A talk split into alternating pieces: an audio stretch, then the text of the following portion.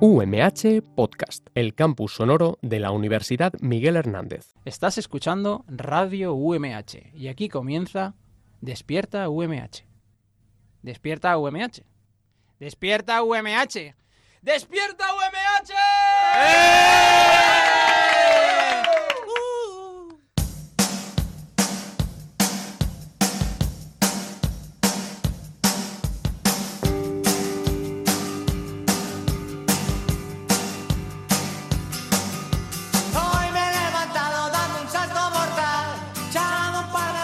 Muy buenos días, bienvenidas y bienvenidos, chicas. ¿Qué tal estáis? ¿Cómo, cómo llevamos este, este periodo de confinamiento?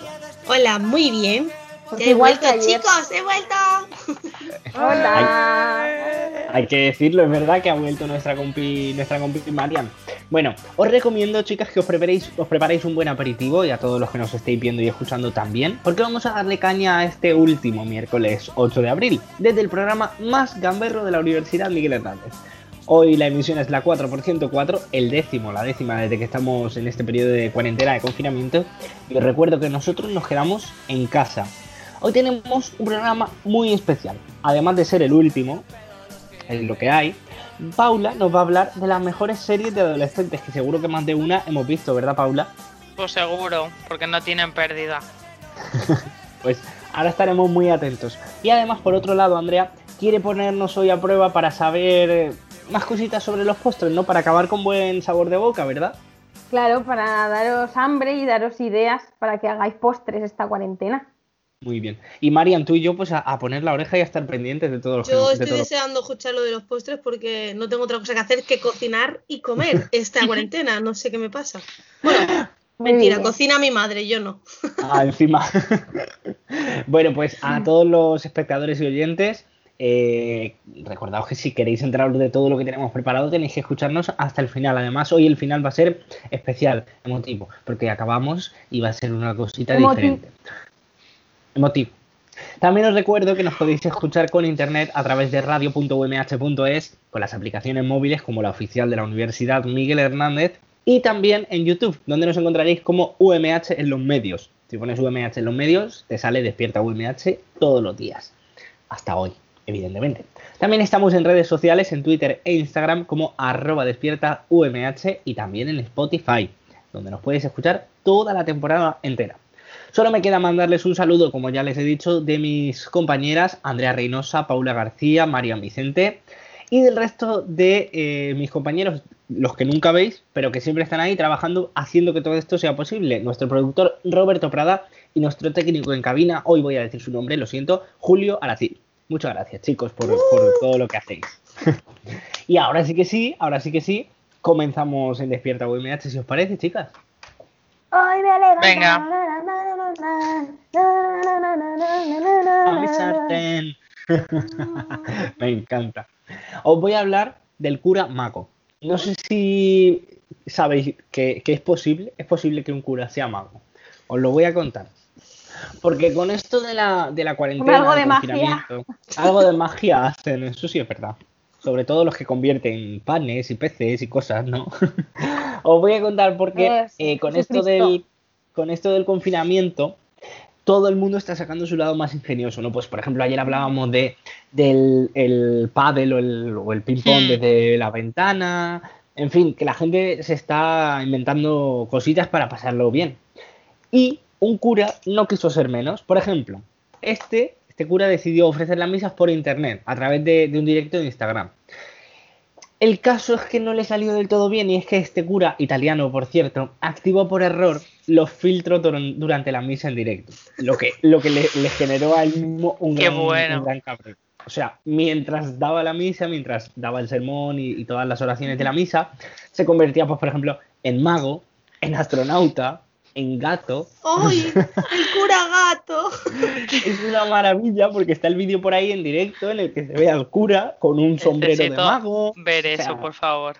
Si quieres, eso- Paula, lo eso lo vamos he buscando y ahora visto. lo... ¿Sí? ¿Quién me, quién me lo ha pasado a alguien? Pero no sé quién. No sé si fue Celia o. Paula, si quieres, ve preparándolo y ahora nos lo enseñas, ¿vale?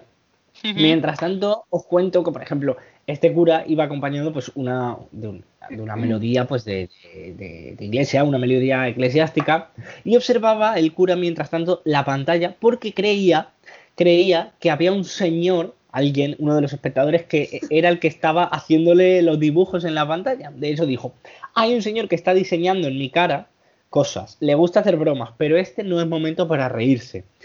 Y una vez dijo eso, finalizó el directo. Se acabó la misa. No sabemos si se quedó por el mm, la paz, si se quedó por la... Es que no sé partes de misa. A lo mejor alguien de aquí sabe alguna parte más de la misa. Hombre, claro. Eh, Muchísima. Eh, tomar el pan, tomar el vino, dar las gracias, el Padre Nuestro, amén. Seguro que se llaman así, Marian. No, No, se llaman pero- así, pero vamos, me he tirado mm, media eh, adolescencia mía yendo todos los jueves a misa, así que me la sé prácticamente de memoria. El, el ofertorio, ¿no? Eh, la paz. Las ofrendas, cuando se canta. la acción de gracias. Cuando se canta, eso es una Eh, maravilla. Es como un coro gospel. Hay gente que tiene muy buena voz en el coro de la, de la iglesia, ¿eh? Es y, está, es y está ahí y podría estar en algún otro lado. Además de verdad. lo digo. Además de verdad. Bueno, Paula, no sé si tenemos ya al, al cura Es mago que para he poderlo ver. encontrado dos vídeos y no sé si son o no, ¿vale? Este es uno. Ese es, es. ¿Es este? Creo ver, que Es sí. que me hace el reflejo del cristal Ese y es. va cambiándose. Y bueno, Ese, para ese. los que no se escuchéis, pues nada, es la cara de un señor al lado de, de, em, de una figurita de la Virgen, creo. Y le va cambiando filtros todo el rato. Pum, un mago, una linterna, que si joyas de oro. Y es muy gracioso porque el señor no dice nada, está ahí callado en plan, ¿qué me está pasando? Ay, po- ¡Ay, un gato! ¡Qué! Ay. Me encanta, me encanta, me Así todo el rato le va cambiando. Sí. Hasta Claro, el pobre diría, ¿quién se está riendo de mí? Claro, eso es lo que pensaba él, que pensaba que había alguien, pues eso, pues troleándole para, para hacer la, hacerlo la, la gracia, hacer la broma, pero realmente lo que no sabe es que fue él mismo que, que equivocadamente le dio al botón. Claro. Bueno, ahora ya lo sabrá, digo yo. No, yo supongo que después del revuelo mundial que han montado, espero que se haya enterado. Y chica, yo las, las historias de, de viejecillos y de nuevas tecnologías son una maravilla. Sí. Pasa, pasa cada cosa.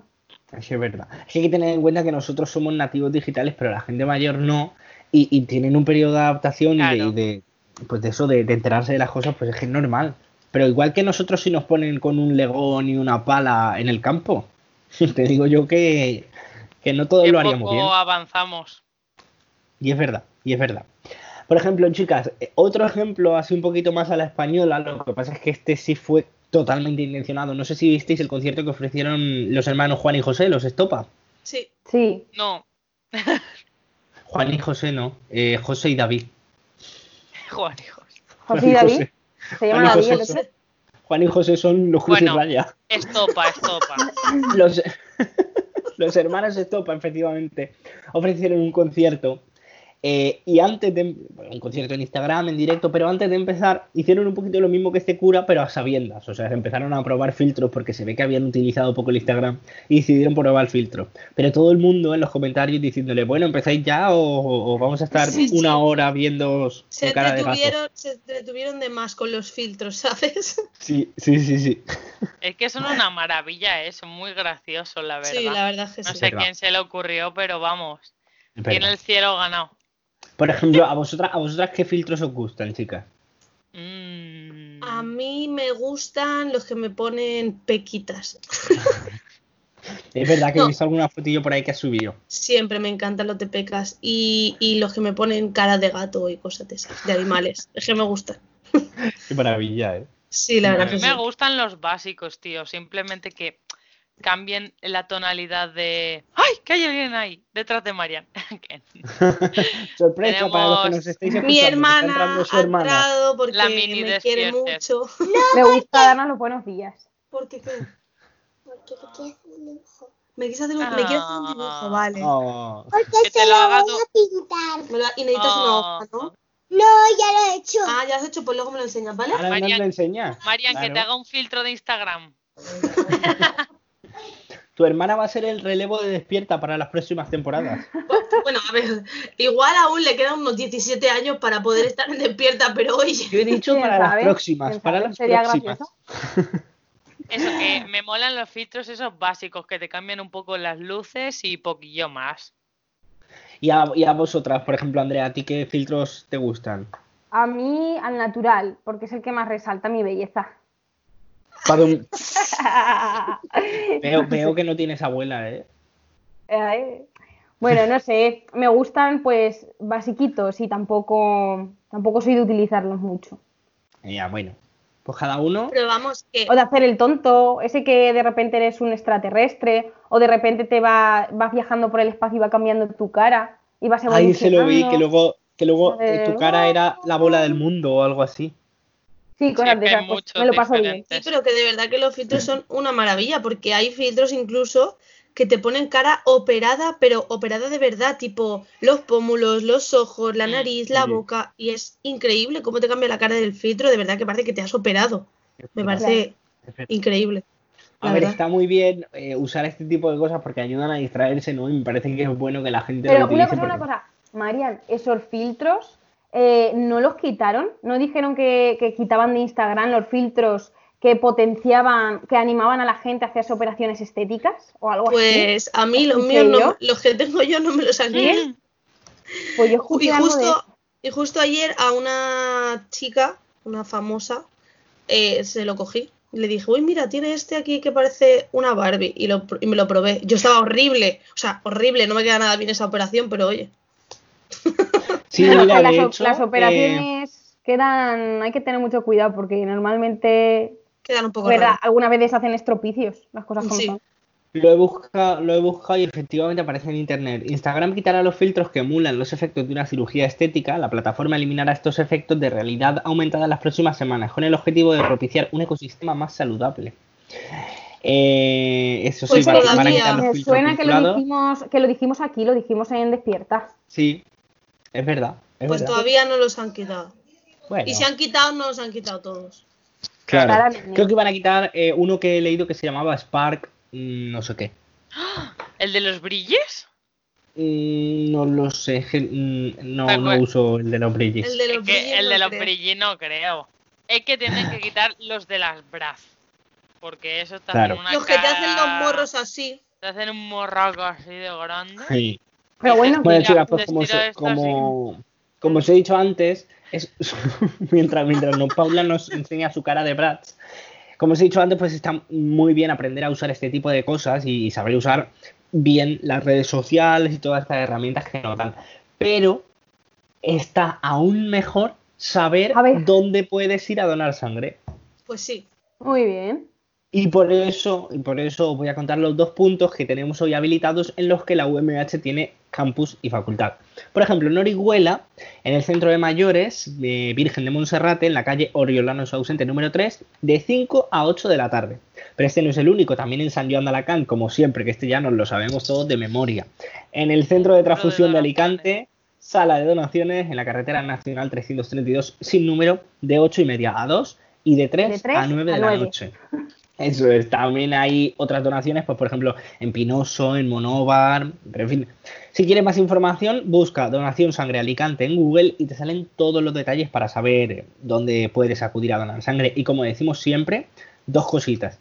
No solo se puede donar sangre, también hay más donaciones habilitadas, pues eh, plasma, eh, no, eh, lo que- médula, en fin, hay donación de todo lo que se quiera y te hacen un salvoconducto. Te dan un papelito en el que te eh, pues eso, si te para la policía, no hay perjuicio para, para que haya ido a donar sangre. Es completamente legal y completamente válido.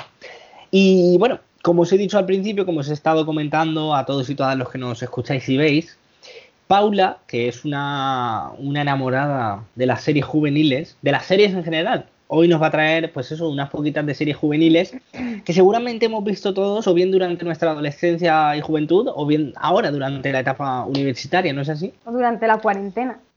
Pues, a ver, en verdad lo quería enfocar un poco a series juveniles que no, no todo el mundo lo conoce, ¿no? Porque todos pues conocemos eh, pues por 13 razones, ¿no? Eh, la Casa de Papel, Stranger Things, The End of the Fucking. World, Claro, física y química, que eso, pero vamos, yo me estoy centrando ahora un poco eh, en Netflix, ¿no? Andrea el Sí. otro día habló sobre series De investigación. eh, de investigación de casos reales que habían pasado aquí en España, ¿no?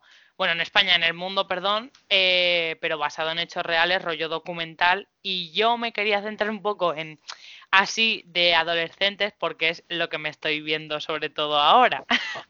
Antes, Paula, si te parece, antes de, de centrarnos en Netflix, eh, vamos a recordar a nuestros oyentes y espectadores que hay más plataformas. Por ejemplo, se me ocurre así rápidamente. Mega Radio Debe. Televisión Española. No, no, pero tienen que ser legales, Andrea, legales. Uy, pues Por algo ejemplo. estoy haciendo más. Mira, pues te voy a dar tre- tres opciones que A seguro ver. que te van a gustar. Por ejemplo, Radio Televisión Española, que en su plataforma ha sacado una, una, una subplataforma de películas españolas. Algunas son bastante recientes, por ejemplo, Campeones, La Llamada. Son gratuitas y las podemos ver online. Por otro lado, Movistar Plus, que ha liberado parte de su contenido de pago y ha puesto un montón de programas de televisión eh, para verlos de manera gratuita con la aplicación Movistar Lite. Y recientemente también, que esto es muy guay, a mí me gusta, HBO ha liberado también algunas de sus series, como por ejemplo Los Soprano y The Wire, para poder verlas eh, pues, sin pagar. y Ay, estas y dos Sexo series, en Nueva York ha liberado Sexo en Nueva York. No lo sé, Pero pero lo podemos buscar. Sí, sí, eso seguro que ya lleva años Esa tiene que estar liberada en algún sitio. liberada Sí, de todos los lados. Está, está, pero está en sitios ilegales que no se pueden visitar. Porque te salen anuncios todo el rato y no. No, y porque es ilegal, ya no por los anuncios. Porque... ya. Yo ya pago Netflix, ya no puedo pagar también HBO, si no me arruino. Bueno, pues yo creo que igual ahora te la han puesto gratis. Y además, Los Soprano y The Wire Bueno, son mm, consideradas dos de las mejores series de la, de la historia. Y De la además, pues eso, son gratis. Así que, pues nada. Y ya, Paula, perdón, después de esta cuñita publicitaria, cuéntanos cositas sobre Netflix. A ver, había puesto un poco de ambas, pero sobre todo series que yo para mí, o sea, no había escuchado nunca hablar de ellas, ¿no? A ver, primero de todo, pues os voy a comentar por si alguien no ha visto estas series como Sex Education. ¿Alguien de aquí no la ha visto? Yo. ¿Quién ha dicho yo que no te veo? Marian. Ah, vale. bueno, pues eh, se estrenó en el 2019 en Netflix, como hemos dicho, y esta serie ya lleva dos temporadas, que además la segunda se estrenó ahora en el 2020, o sea, hace tan solo unos meses, y nos Sí. trata un poco sobre la vida de nuestro protagonista que se llama Otis Milburn, el cual convive con su madre, que es una terapeuta sexual, ¿no? Hace terapia con, con parejas o, bueno, ya sean hombres o mujeres de la ciudad en la que viven. Y entonces el chaval pues conoce bastante sobre este ámbito porque en su casa pues no se deja de hablar de este tema. Entonces en un momento eh, concreto de su paso por el instituto, ¿no? Eh, alguno de sus compañeros como que ve que tienen problemas sobre este ámbito sexual y todo eso, ¿no? O porque todos en la época de la adolescencia pues empezamos ya a conocer todas estas cosas. Pues ¿qué pasa? Que él junto con una amiga que tiene en el instituto deciden abrir como un consultorio clandestino dentro del instituto y ayudar a toda esa gente que tiene problemas, pues ya sea con sus parejas o cosas de, de masturbación, ¿sabes? Todo, todo temas sexuales realmente y del amor. Eh, entonces la primera temporada va un poco sobre esos tiros, ¿no? De cómo van ayudando y recaudando dinero, porque además lo están haciendo un poco lucrativo para ellos, ¿no? De, oye, pues yo voy a cobrarles y tal.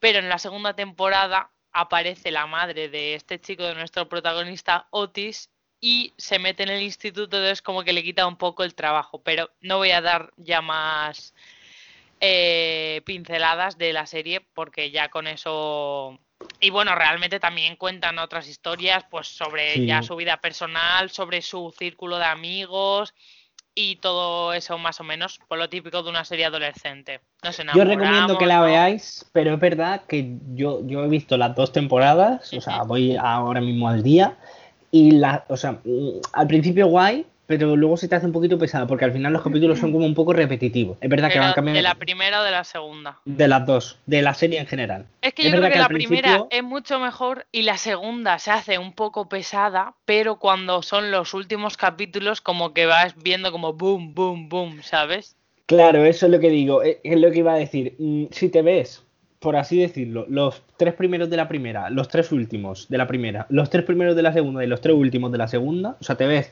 12 capítulos y es como si te hubieras visto toda la serie, porque no, no, te, no te pierdes nada, por así decirlo. Más a ver, es que sí, no es una serie de que pase algo y lo sigas hasta el final. O sea, es más rollo que puedes ver incluso, casi que puedes ver los capítulos sueltos. Sí. Es para entretenerte. sí. A ver, también Claro. es verdad que a lo mejor si nosotros esa serie la hubiéramos visto con 15 o 16 años, que estás un poco, pues, empezando a, a tener relaciones sentimentales, vamos a decirlo así, pues a lo mejor sí que hubiéramos visto algo más de esa serie, o sea, nos hubiera servido para algo más. Mm. Pero bueno, tampoco, es que hay problemas que tratan que yo lo veo y creo que con 15 años también hubiera pensado, pero qué gilipollez es esa. Pero bueno, no sé. Claro, pero realmente como hay de todo, pues bueno, no sé. Pero bueno, eso es que en Pues verdad es como en todas las series, en todas las series hay capítulos que son transitorios y ya está, no ocurre nada, no, no se ve cómo se cierra una trama en, en todos los capítulos, más o menos. Y nada, para aquellos que sí que sigan la serie o los que vayan a comenzar y tal, pues podéis ver las dos series, eh, eh, las dos temporadas seguiditas, perdón, y va a haber una tercera temporada eh, el año que viene, en el 2021. ¿Cuándo? No se va a saber todavía, porque como ahora mismo estarían de rodaje y todo eso, pues ahora se va a atrasar todos los estrenos Yo creo que no lo sabe, yo creo que no lo sabe ni Netflix Claro. cuando se va a estrenar. Porque probable, No. o sea, de hecho no se había ni rodado porque en enero, cuando se estrenó la segunda temporada, Netflix nada más estrenarla dijo, va a haber tercera, pero vamos, estamos en abril, llevamos un mes y pico de parón, mm, seguro que no la han grabado. Entonces, No a creo. saber. Bueno, la segunda serie que traigo es Elite, que es, eh, pues está, vamos, sobre todo creo que aquí en España se va a conocer un montón.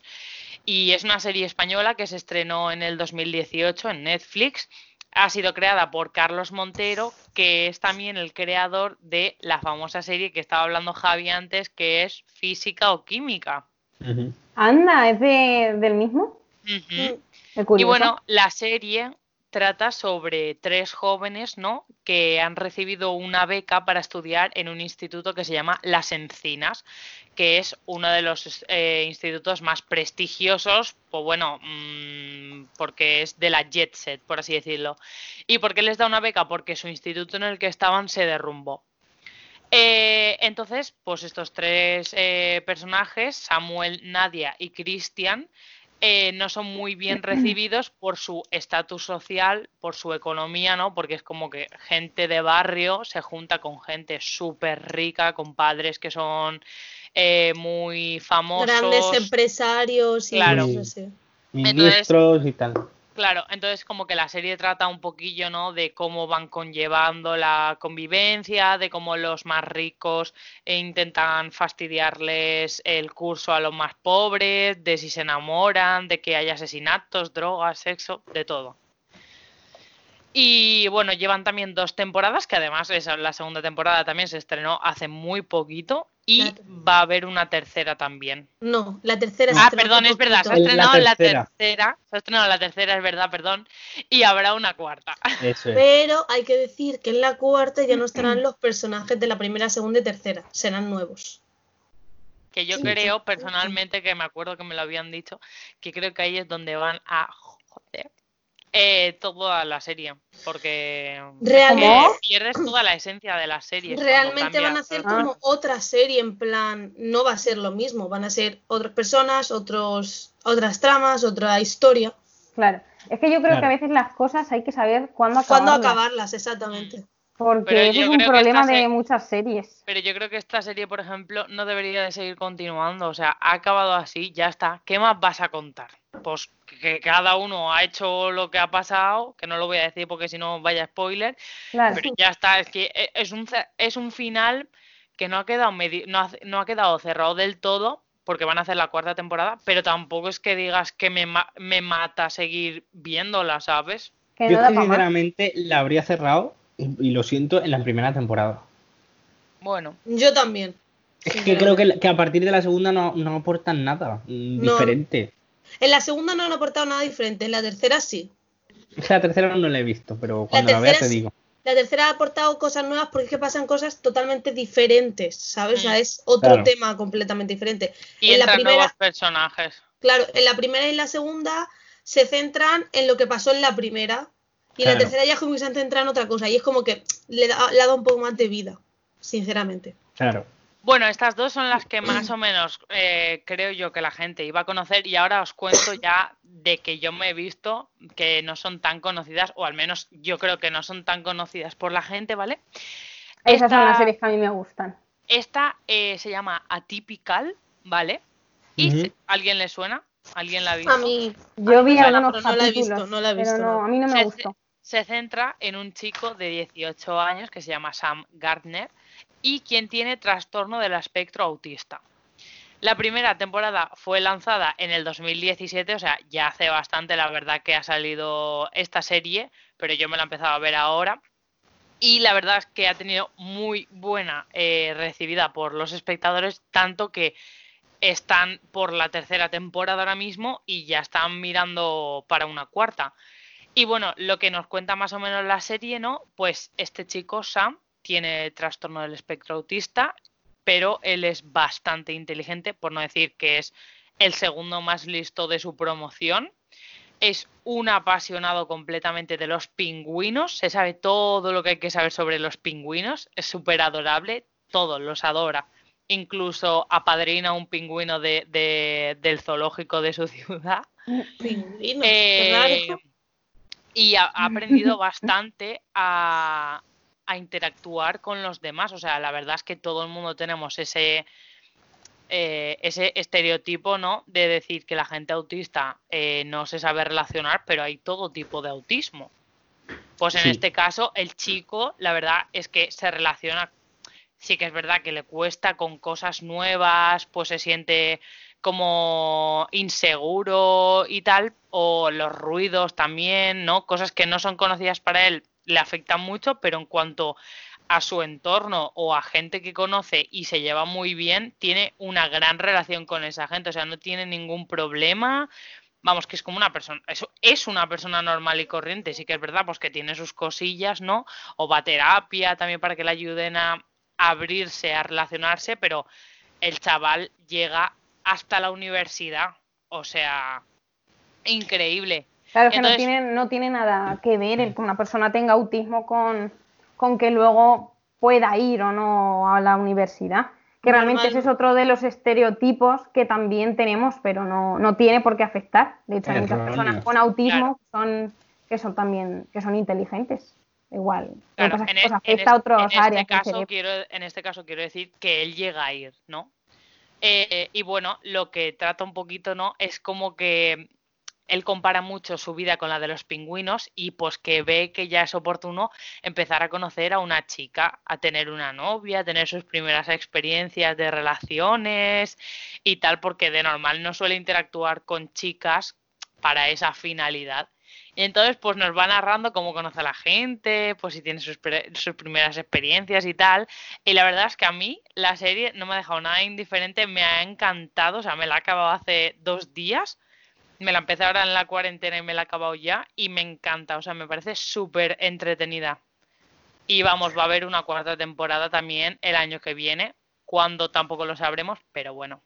Pues oye, habrá que estar atentos. Paula, rápidamente, que te quedan tres minutitos. Cuéntame una para acabar.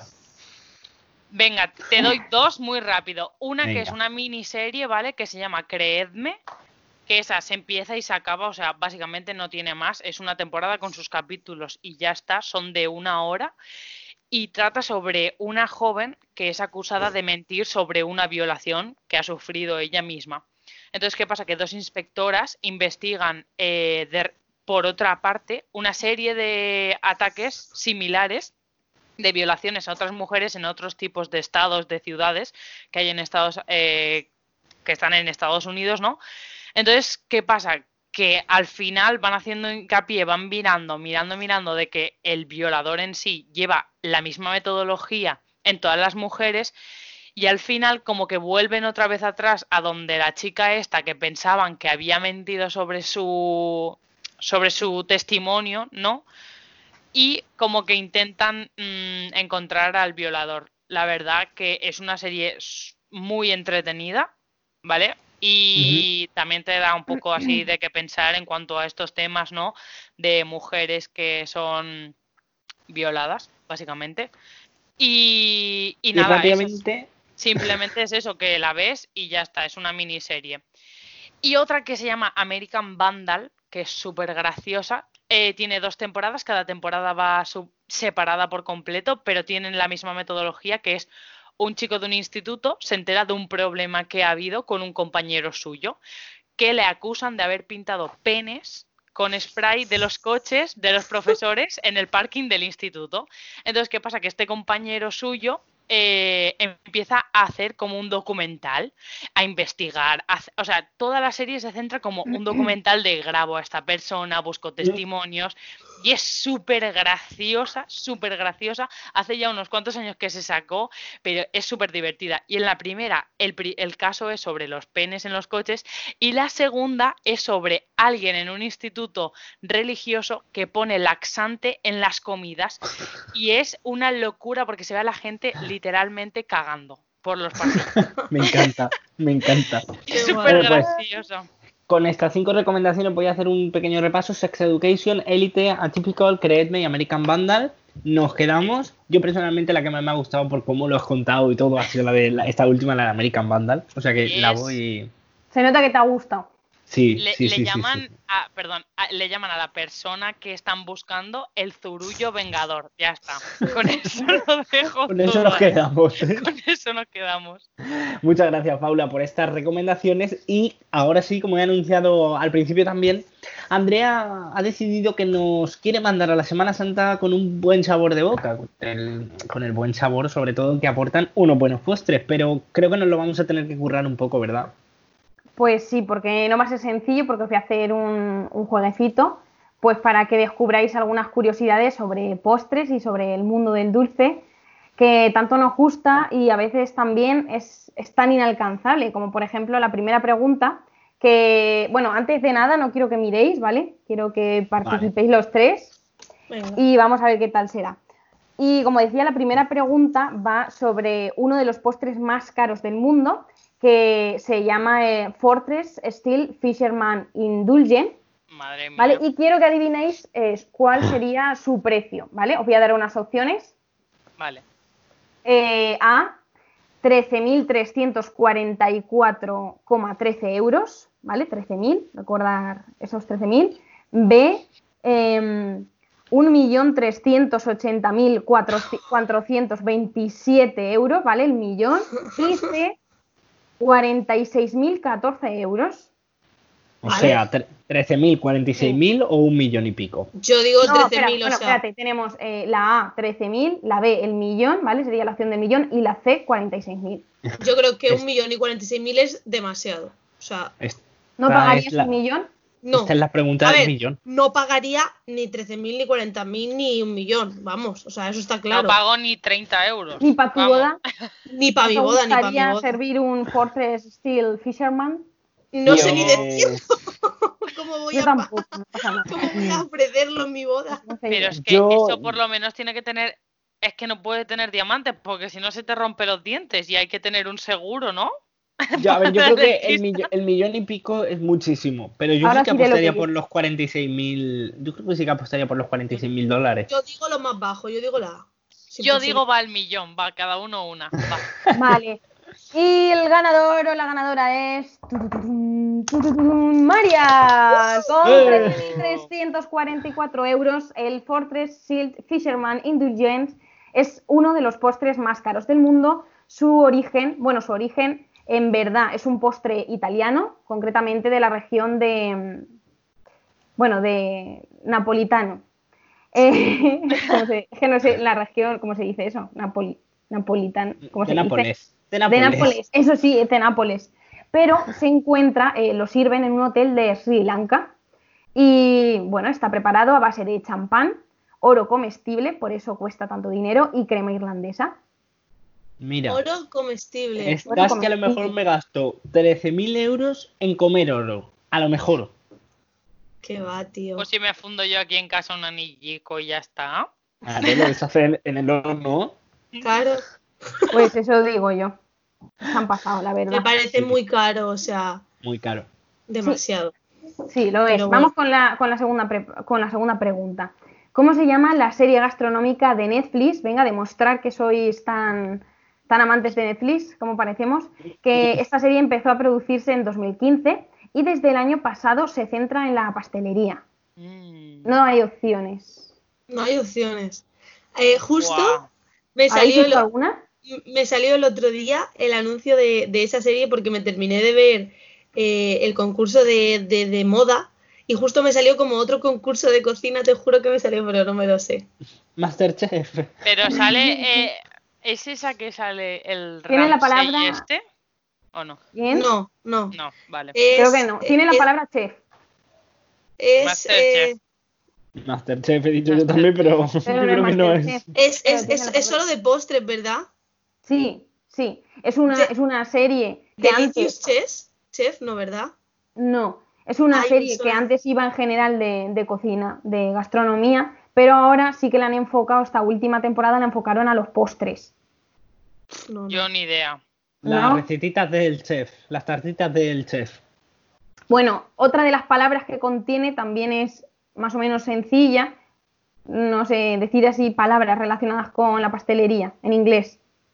Cake. Cake. Cake. No, Eh, Chocolate. Pa- pie, que lo vimos ayer, American Pie. Sí. Pie, no. mm, como se diga. eh, Es que Ah, se complica. Pastry. Pastry. pastry. Pastry. En verdad, ah, en verdad no sé si no sé qué significa pastry, pero supongo que será algo ha hecho, relacionado, ¿no? ha hecho un empastry. Ha hecho un empastry como de Sí, que- sí, es, es pastelería, es pastelería en inglés. No, pastelería es bakery. Pero eso es la pastelería como la tienda. Y Ah, pastry vale. es la pastelería de, de, la, de, la- de esa parte de la comida. Ah, vale. Claro, y a lo mejor se diferencia también en inglés eh, de Reino Unido y en, en el de En América. americano. Puede ser. claro. Puede ser. Bueno, pues la respuesta correcta habría sido Chef's Table Pastry, ¿vale? Y en esta serie pues participan chefs tan famosos como Will Goldbar, Cristina Tosi, Corrado Asensa y un español, Jordi Roca. ¿Os Ah, suena. Jordi Roca? Sí. Sí. ¿Lo conocéis? Sí. Sí, no personalmente. Ojalá. Bueno, es el cocinero del famoso restaurante también, eh, no sé cómo se pronuncia, Celler de Can Roca, no sé si... Seller de El el Can- Seller. de Can Roca. El seller de Ay Can Roca. Dios, qué vergüenza. Bueno, pues eso, el Seller de Can Roca, yo es que soy de Albacete, entonces... y, Pues no encuentro la, la, la esto. Y bueno, como decía, pues Jordi Roca es bastante conocido porque es un chef que, que él lo vale, sobre todo en el mundo de, de los dulces y todo eso. Y también hace poco salió a la luz de que mm, sufre de una enfermedad rara, una enfermedad neurológica eh, llamada distonía, que lo ha dejado afónica de, afónico de forma, de forma permanente. Así se lo contaba a Andreu Buenafuente en el programa Leitmotiv. Qué fuerte. Sí, es verdad. Wow. Que, Vaya. Que había sufrido con un problema aquí en la. eh, Es que no sé exactamente, pero me En acuerdo las que vi una entrevista en las cuerdas vocales. Sí.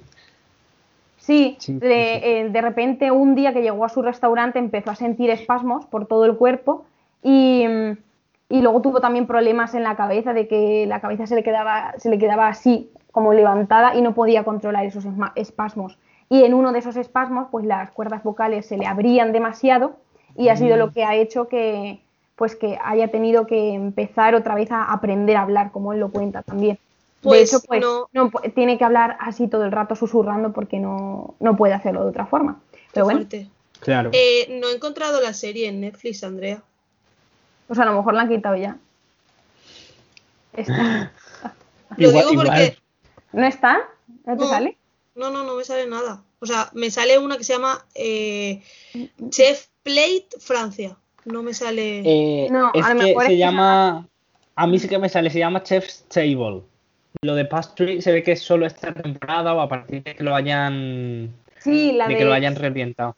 sí, la, la serie, lo he dicho antes, es Chef's Table, pero Sí. esta última temporada, o bueno, claro, es que eh, a lo mejor es del año pasado, la habrán quitado ya.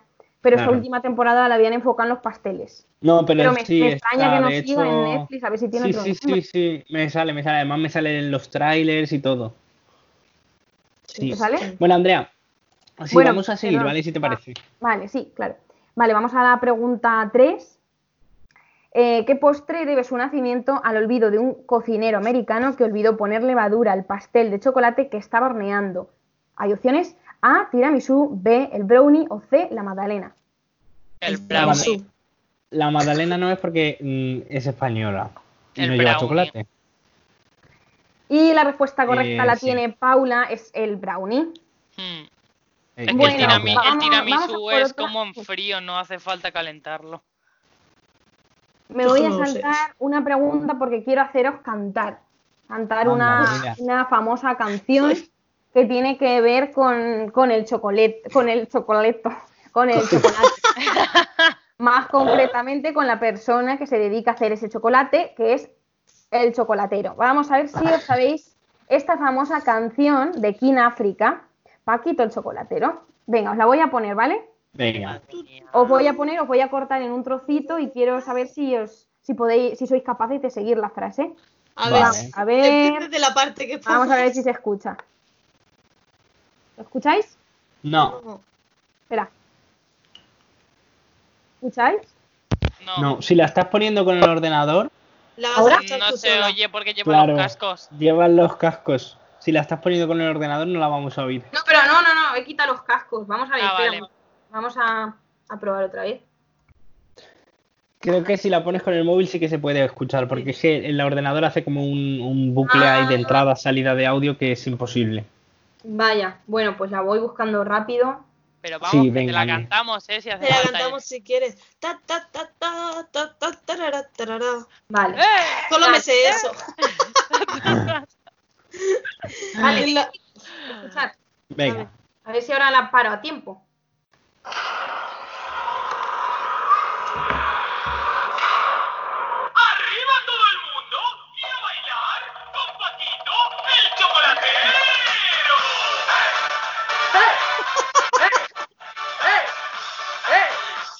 Me digáis que no bailabais así en platos así cogiditos.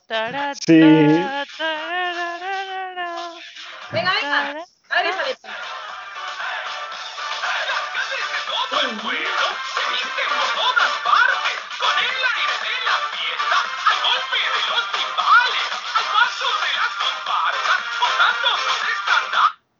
Los moros y los cristianos. na, na, na, na, na, na, na. Yo solo me acuerdo de cuando decía ¡Mora y cristiana! ¡Mora y cristiana! Tan, tan, tan, tan. Madre mía, yo no me la sé. Los moros y los cristianos nos ponemos en posición. Te ha faltado esa posición. Ah. Pero lo damos por válido. Lo damos por válido. Yeah. Es que lo he pasado mal porque digo, no la voy a parar a tiempo y va a sonar lo de los moros. Yo es que-. Esa canción me la sé, pero porque es que además de ser tipiquísima, porque es que en moro de cristianos de mi pueblo en Villena siempre se pone, o sea, siempre se, se desfila haciendo el tonto al ritmo de Paquito el Chocolatero, entonces Hombre, Yo creo que esa canción para los carnavales también es mítica de todos sitios, ¿no? sí, La pondrán en muchas zonas. vale bueno, en carnavales no, eh, Esa aquí canción es mítica para todo, para, Para todo. bodas, para la para fiesta de los bautizos, pueblos. comuniones, fiestas de pueblos, para todo. O sea, es que vale para cualquier momento. Y, te pone de buen rollo. A mí me, me parece que me pone de buen rollo, la verdad. Sí, porque si lo ha conseguido también en un momento que nos hemos puesto todas a bailar, yo he puesto, me ha alegrado. Bueno, ¿conocéis algo de King África? Sí, la canción, la, la otra mítica canción, la de ¡Oh! ¡Bomba! Sensual. Sensual. movimiento Movimiento sensual. Sensual. Un movimiento muy sexy, sexy. Sexy, un movimiento muy sexy. Y aquí se viene todo el son con este baile que Que es es una bomba. Para bailar esto es una bomba. Y además, hace, poco que 2000, los ¿El qué, Andrea, de- de qué dijo? De éxitos del 2000. Mi madre es que tenía Sí. todos los discos estos de, es que no sé si se llamaba, se llamaban algo Sí. así. Sí. la- exi- 2001, 2002. o, El o- disco Cari- estrella, Caribe, del Caribe. Caribe. Ah, el Caribe Mix. Había, había un montón de recopilatorios de ese El tipo. del sí. Caribe era buenísimo. Había un Qué montón. Qué, qué bueno, Bueno, pues qué por bueno era. así algo rápido, eh, África, em, aunque parezca que, bueno, pues que es una banda, puede parecer que su cantante es africano, no, es una banda de origen argentino, de, eh, bueno, pues que se dedicaba y se dedica porque actualmente su, único, mm, el único miembro del grupo, que es Alan Duffy, pues sigue en la banda, los demás no están, pero él, que vino el último, llegó en 1997, sigue en la banda y en la actualidad, pues, pues sigue, sigue haciendo música, no con el mismo éxito, pero bueno, pues nos dejaron, nos dejaron canciones como Bomba, como decíais, Paquito el Chocolatero, Salta y El Camaleón también. Entonces, Andrea, por lo que has dicho, eh, entiendo, has querido decir que King África, lo que conocemos como King África, no es el hombre, si- sino que el hombre se llama Alan Duffy. King África es el nombre del grupo que antes tenía otros integrantes, pero ahora lo que pasa es que eh, los demás se salieron y entonces solo quedó Alan Duffy dentro de King África. Es O como sea, si dijeras, ahora Sí, sí, sí. es su nombre artístico, pero inicialmente era el nombre de una banda porque había también más personas y se llamaban así, se llamaban King África. Y Pues para mí, para nunca será Alan Duffy, siempre será King No. África. Sí, sí, sí. Yo creo Andrea, que. eh, te quedan cinco minutillos. ¿Qué, ¿Tienes alguna cosita más por ahí para contarnos? Para que para ponernos a prueba. Sí, tengo alguna pregunta más. Eh, vamos a esta, a ver qué tal. En 2015, ¿qué famoso cocinero se proclamó como el mejor pastelero del mundo en la gala de los World eh, 50 Best Restaurant? A. Jordi Roca. B. Albert Adrià. O C. Ferran Adrià. Ferran no es pastelero. Fer- exactamente. Entonces- Es eh, Roca. Seguro. Casi 100%. Porque al otro no lo conozco, pero a Roca sé que es de los mejores reposteros que tenemos. A ver, vuelvo a decir. A. Jordi Roca. B. Albert Adrià. Y C. Ferran Adrià. Ferran Adrià es, el- es uno de los mejores cocineros que ha Cocinero, tenido. sí, pero cocinero, no de repostería. Y el Adrià ese no sé quién es. Así Su que. hermano, es creo. Roca. Yo diría que es Roca. Yo no sé, es que no, no tengo ni, ni idea. Roca porque me suena de ver en. Mas- en Masterchef que cada vez que entraba lo nombraban como uno de los mejores reposteros de no sé qué, no sé. No si Pero a lo, mejor, a lo mejor le dicen uno de los mejores porque no es el mejor y precisamente por eso es el, el- el Albert. No, este, pero que- porque le había. Bueno, no lo sé. No tengo ni idea, pero yo diría Roca. No sé si está pensando, se me ha quedado pillado a mí en mi pantalla. Creo. Se nos ha quedado a todos. Se nos ha quedado pillada. Bueno, Sí. Pues em, la respuesta es Albert Adrià, que efectivamente es hermano de Ferran Adrià. Albert Adrià es catalán Ah, eh, y fue precisamente su hermano Ferran quien le inculcó el amor por la cocina, pero pues Albert, por lo que fuera, pues se, de- se decidió más por el mundo del dulce y de los postres. Es que os juro que de repente todos hemos quedado así parados en mi pantalla y, y se ha apagado todo.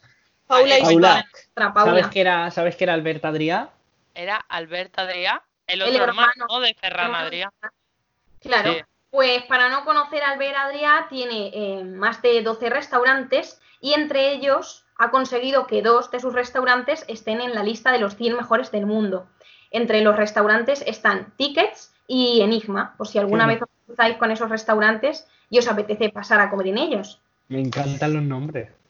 Sí, que- la verdad es que mola. Bueno, Enig- Enigma parece un poco como un... Es más, yo creo que se, tiene que ser más caro, tiene pinta de ser más caro. Tickets está en, en el barrio de San Antonio, en Barcelona. Y el restaurante Enigma también. También. Esperaba encontrármelo en un sitio súper diferente, pero no. A lo mejor están incluso pegados o a saber. Ujú. Andrea, rápidamente, venga, vamos con Vamos las la- dos últimas preguntas últimas. ¿Cuándo se celebra el Día Mundial de la Tarta de Chocolate? A. 13 de Uh. julio, B. 27 de enero y C. 26 de febrero. En febrero seguro que no. Yo digo que en enero porque en julio es verano y se puede derretir la tarta. Es que yo he pensado lo mismo, pero, Yo digo 13 de julio. lo- o sea, si hubiera pasado ya, o sea, si hubiera sido o el 27 de enero o el 27 de febrero, a lo mejor habríamos escuchado algo sobre ello en la tele o en algún Yo, mira, no creo. sea el día que sea, yo no he escuchado nada en mi vida. Yo tampoco. ¿eh? Es la primera vez que me entero de que hay un Pues, día chicos. de eso. Chicos, yo nací el 13 de julio y no me derrito. Madre mía. Pues mira, entonces descartamos Ya, el 13 de ¿Sabéis lo que me ¿no? dice mi padre cuando le digo esas cosas? Me dice siempre, cuando llega el verano me dice, cuidado, que cuidado, no, no vayas por el sol que te Bueno, derrites". veas por el sol. Y luego me dice, pero no porque seas un bombón, sino porque las mierdas al sol se derriten. Sí, mi abuelo me dice lo mismo, por la sombra, que la mierda al Andrea, sol se seca. resuelve rápidamente que nos quedamos sin tiempo, por fin. El Día Mundial de la Tarta de Chocolate es el 27 de enero. ¡Toma! Ahí está. Venga, y la última, que yo a- quiero, a- yo quiero desempatar. Muy bien. Vamos a la última. ¿Qué empresa lanzó el primer pastel de chocolate en caja a finales de 1920? A. Duff Sons. B. Chocolates House. Y C. The Jerry's House. El Sons, el hijo, el primero. Chocolate House. Yo creo que Duff Sons Y también. la respuesta correcta es para... ma- No, es la A. Eh, acertado Duff Sons. Es la primera empresa que lanzó el, el primer pastel chocolate en caja. Toma. Bueno, pues mi, mi sección de dulce. Espero no haberos causado mucha hambre. Y además, que sí, que os pongáis a cocinar y ya está, y hacer pasteles que Pues yo, Andrea, tengo que decir que me has dado. os alegra un poco. Yo pasteles, yo pasteles no, pero eh, he cogido una receta que es de aquí de Castellón, que lo digo rápido, son como, un- no sé si sabéis qué son las rosquilletas. El pan de pipas. Sí, exacto, pero aquí en Valencia, Castellón y toda esta zona, en vez de, de pan de pipas, se llama rosquilletas, porque las que no llevan pipas llevan sal. Entonces son rosquilletas, rosquilletas de pipa, de cacahuetes, de chocolate, de queso, las típicos que buena. encontramos en todas las tiendas. Pues aquí en Castellón es muy típico encontrarte en las panaderías como rosquilletas, pero no tienen ese estilo crujiente, pero rellenas de sobrasada o anchoa. Madre mía, qué Y bueno. es muy típico, es como una pasta así de hojaldre. Y, nos, y ayer encontré una receta que hizo una amiga mía y he hecho ahora en mi casa y me han quedado igual que una Ah, pastelería. eso fue lo que subiste a las redes sociales, que digo yo, que será esto tan raro. Sí. Muy bien, pues eso es lo que hice. Mira, a ver, os enseño una Pues, foto. Yo, rápidamente, Pablo, para acabar, quiero que me mandes un, un poco, porque te- mm, qué bueno. Mira, mira, Ah, mira qué sí. pinta. Qué buena pinta. Parecen, es decir, Madre que parecen mía. fartons. Fartons, no fartons. Fartons es en valenciano, yo lo digo en Este debate ya lo tuvimos un día, Sí, no sé si os acordáis. Sí que me acuerdo. sí. Yo también apoyo a María con, con Fartons. Yo también la apoyo. No soy bueno, valenciana, chicas, Paula, sorry.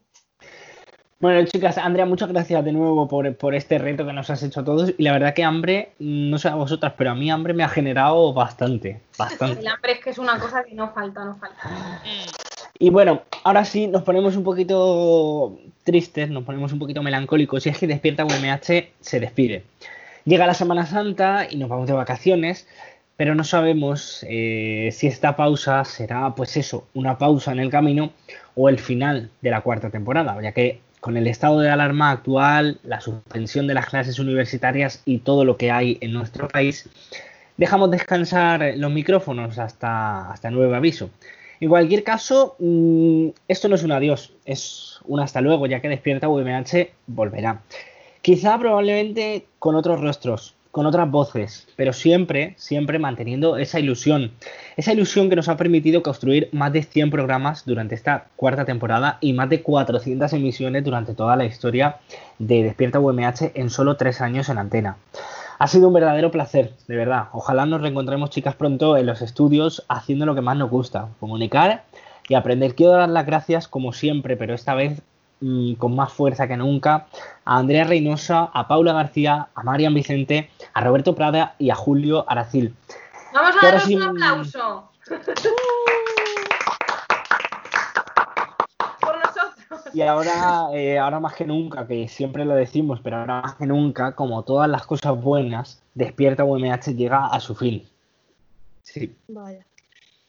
Pues eh, bueno, eh, así es, que eso, como dice Javi, que esto se acaba, ¿no? Entre comillas, no sabemos qué pasará ni nada, pero aún así, pues nosotros nos vamos a anteponer a esos acontecimientos y os damos ya la despedida, pues en este último episodio, antes de las vacaciones, que mira, justamente pues ha caído eso, que antes de Semana Santa. Así que muchísimas, muchísimas gracias a todos los que habéis estado con nosotros en cada programa, pues los que nos habéis escuchado sobre todo porque habéis estado siempre ahí, ¿no? Y siempre nos escucháis ahora el formato de vernos, pues es nuevo, solo llevamos 10, ¿no? 10 capítulos con este. Y bueno, también pues recordar que muchas gracias a todos los institutos a los que hemos ido y los que han pasado por los estudios de Radio UMH y de nuestro programa Despierta, que han sido muchísimos y nos lo hemos pasado la verdad que muy muy bien, ninguno nos ha dejado indiferente y en cada uno hemos aprendido una cosa. Y bueno, como no, a todos los compañeros que han hecho posible este programa, pues tanto a Radio UMH como a Servicio de Comunicación que ha estado con nosotros. Y, eh, como no, a mis compañeros que hacen posible esto cada día, pues a Javi, Andrea y Marian, a nuestro productor Roberto Prada, que está siempre ahí en la oscuridad, pero siempre nos ayuda en todo. Y nuestro gran técnico, que siempre está ahí con nosotros en todas las salidas y todo, Julio Aracil. Así que un aplauso. Ay, voy a llorar, chicos. Estoy muy sensible. Eh, yo quería, quería decir, pero me ha quitado un poco la frase Javi, que como siempre decimos, todas las cosas buenas llegan a su fin. En este caso, eh, Despierta UMH también, pero lo ha hecho antes de tiempo. Y se nos quedan muchas cosas por hacer, por lo menos yo tengo esa sensación, muchos programas por grabar, mucha gente a la que conocer, a la que entrevistar, muchos institutos también a los que no hemos podido ir debido pues, a, esto que ha sucedido, al confinamiento, a, la maldita enfermedad del COVID. Pero, pero bueno, no pasa nada porque a veces hay que aceptar que las cosas vienen como vienen. Esto ha venido así. No nos queda otra que despedirnos, pero seguramente que el año que viene, los que vengan, porque también lo ha dicho Javi, van a ser nuevos rostros. Seguro que lo van a hacer genial, seguro que van a ser gente maravillosa que también va a enseñar muchas cosas, a nosotros también porque lo vamos a escuchar. Y no sé qué decir, que me da mucha pena y, y que muchas gracias a, a, todos aquellos y aquellas que nos habéis escuchado, aunque fuera una vez, y que si por lo menos os hemos entretenido un ratito, os hemos hecho reír, aunque sea eso una vez, un minuto, yo me doy por satisfecha porque esto, como a mis compañeros seguro también, nos ha, nos ha enseñado mucho, tanto a nivel profesional como a nivel personal. Así que desde aquí pues mando un besito muy grande y un abrazo a, a todos vosotros, a compañeros, oyentes, el equipo de Despierta que está ahí detrás, Julio, Roberto, a Radio UMH, a todos. Tenemos aquí a medio equipo llorando. Aquí a medio equipo llorando. Bueno, yo creo que hablo de parte de todos cuando digo que ha sido una experiencia enriquecedora, divertida y diferente también ha sido complicada porque hemos tenido algún que otro bache, como todo en esta vida, al igual, eh, dentro, fuera, esta situación. Tienen baches. Claro, todo hay que currárselo y quería dar las gracias sobre todo a vosotros oyentes que por estar ahí siempre con nosotros desde el principio, a mis compañeros, a Paula, Andrea, Javi, que gracias a vosotros esto no hubiera sido posible, no hubiéramos podido evolucionar como lo hemos hecho eh, a todos los maravillosos técnicos que nos han acompañado todo el año, pero hacer mención especial a Julio Aracil, que venía a la salida con nosotros y aguantarnos, tiene tela la cosa, también lo digo. Y, y, por supuesto, pues a nuestro productor Roberto Prada, que a pesar de todos los baches, siempre ha intentado ayudarnos y a mejorar en esto, por lo menos a mí, que yo no sabía nada de la radio y ahora pues sé bastantes cosas. Y esta época en mi vida voy a, la voy a recordar con mucho cariño y mucha y muchos recuerdos bonitos y, creo que puedo decir que yo mi último año de carrera, al igual que Javi y Andrea, lo hemos exprimido lo máximo lo máximo que hemos podido y creo que el servicio de comunicación y todo hemos estado rodeados de gente maravillosa, así que muchísimas gracias a todos. ¡Eh! Pues ahora sí, ya que sí que sí, ya eh, nos despedimos. Yo también quiero aprovechar rápidamente para dar las gracias, como habéis dicho todas, a quien nos dio la oportunidad, a quien nos ha escuchado a diario, a quien no nos ha escuchado, pero aún así mmm, sabe que estamos ahí, a vosotras tres, Andrea, Paula, Marian, Roberto, Julio. La radio sigue porque las ondas no paran y, y esto tiene que continuar porque mmm, esto es la radio y lo demás es solo o ruido o silencio. Muy bien. ¡Ole! Y ahora sí que sí, Despierta OMH llega a su fin. Llega a su fin. Hasta siempre, chicas, os quiero mucho. Chao. Chao. Cuando sienta miedo del silencio, cuando cueste mantenerse en pie, cuando se revelen los recuerdos y me pongan contra la pared Resistiré, erguido frente a todo, me volveré de hierro para endurecer la piel. Y aunque los vientos de la vida soplen fuerte, soy como el junco que se dobla, pero siempre sigue en pie. Resistiré para seguir viviendo, soportaré los golpes y jamás me rendiré. Y aunque los sueños se me rompan en pedazos, resistiré, resistiré.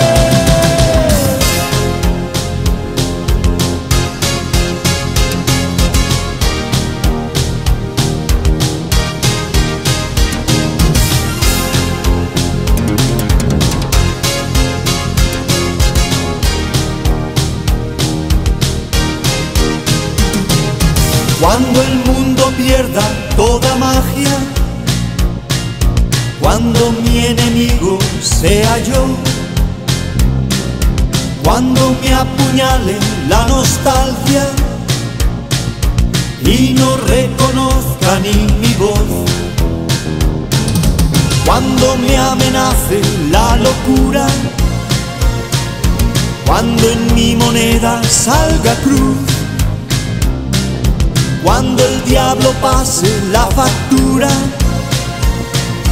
o si alguna vez me faltas tú. Resistiré erguido frente a todo, me volveré de hierro para endurecer la piel y aunque los vientos de la vida soplen fuerte, soy como el junco que se dobla, pero siempre sigue en pie. Resistiré para seguir viviendo.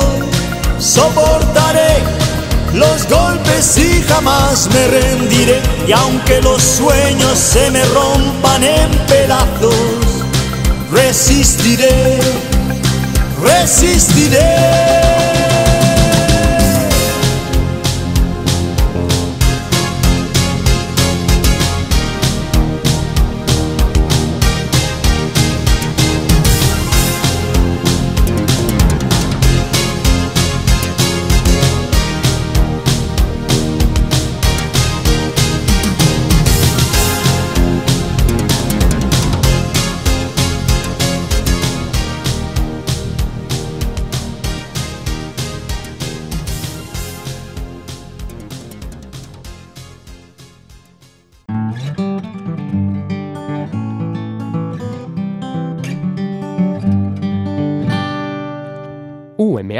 Podcast, el campus sonoro de la Universidad Miguel Hernández.